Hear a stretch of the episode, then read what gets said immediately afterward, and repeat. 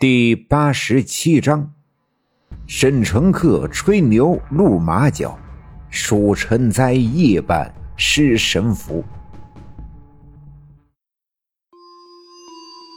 其实，所有的事情都是这样，在刚刚发生的时候，我们无法判断这件事情未来会发展成什么样子，因为任何的事情都会在外界因素的影响下有无数种结局。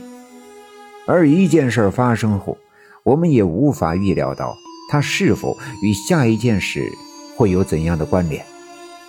但当发生了一系列的事情之后，我们从后往前看，会发现，原来这些事儿呀，都不是独立的个体，而是有着千丝万缕的因果关联。正如刘家镇这段时间发生的这些事情，当从现在的一切往回推理。就会发现很多诡异的线索，令人毛骨悚然。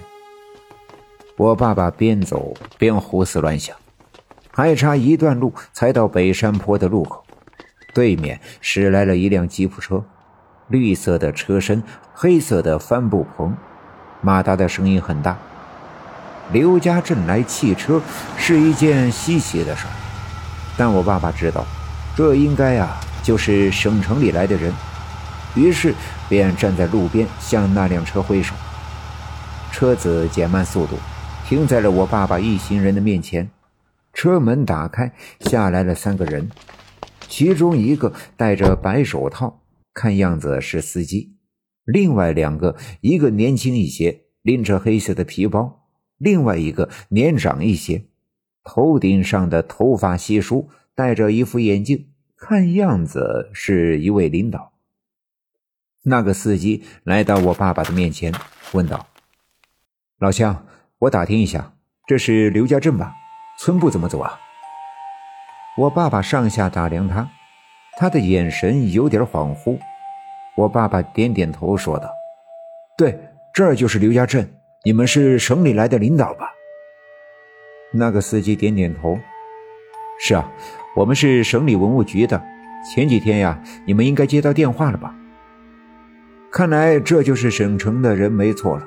我爸爸连忙表明身份，告诉他们自己便是刘家镇治安小分队的，是受了村长的指派来接他们的。于是那两个领导模样的人分别跟爸爸握了手。车里只有五个座位，于是我爸爸坐进了副驾驶，给他们带路。其他的小分队员掉头往回走。那个司机的驾驶技术有些生疏，但还是按照爸爸的指引，把车开到了村部。村长正带着一群村干部站在村部的门口，见汽车驶来，还让人点燃了两挂鞭炮，噼里啪啦的响了一阵子，整个村部的门口扬起了一阵夹杂着火药味道的蓝色的烟雾。这阵仗。倒是把车里的三个省城的人吓了一跳，好半天呀才缓过神来。赵村长走过来，伸手抓住了那个年长的人的手。“哎呀，省里的领导呀，你们终于来了！我们接到电话的时候呀，就一直盼呀盼呀。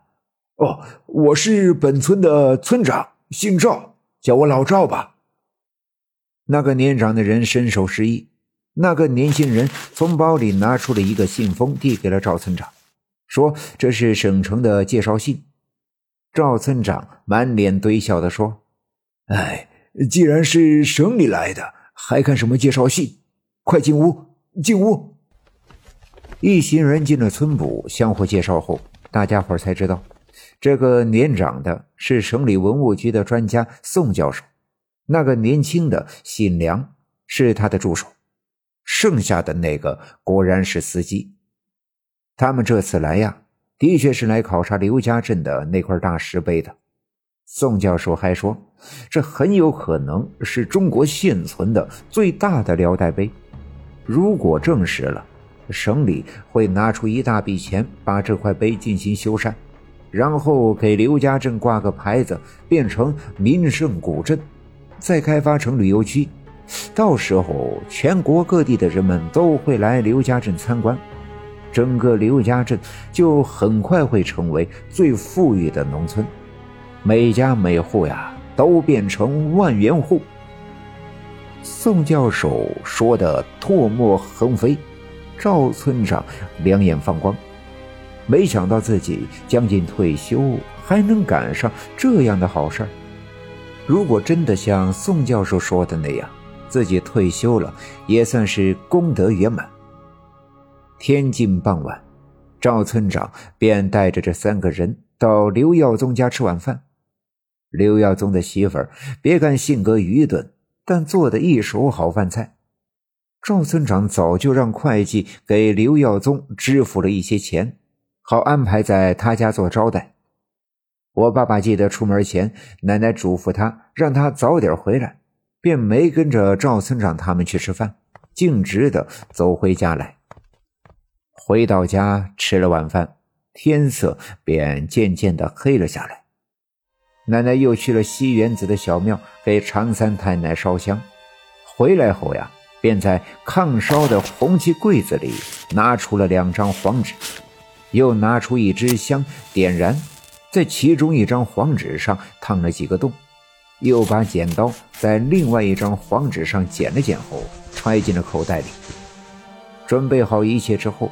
掏出旱烟袋，装了一袋烟，点燃，叼在嘴里，冲我爸爸说：“走，老二，咱俩去白小娟家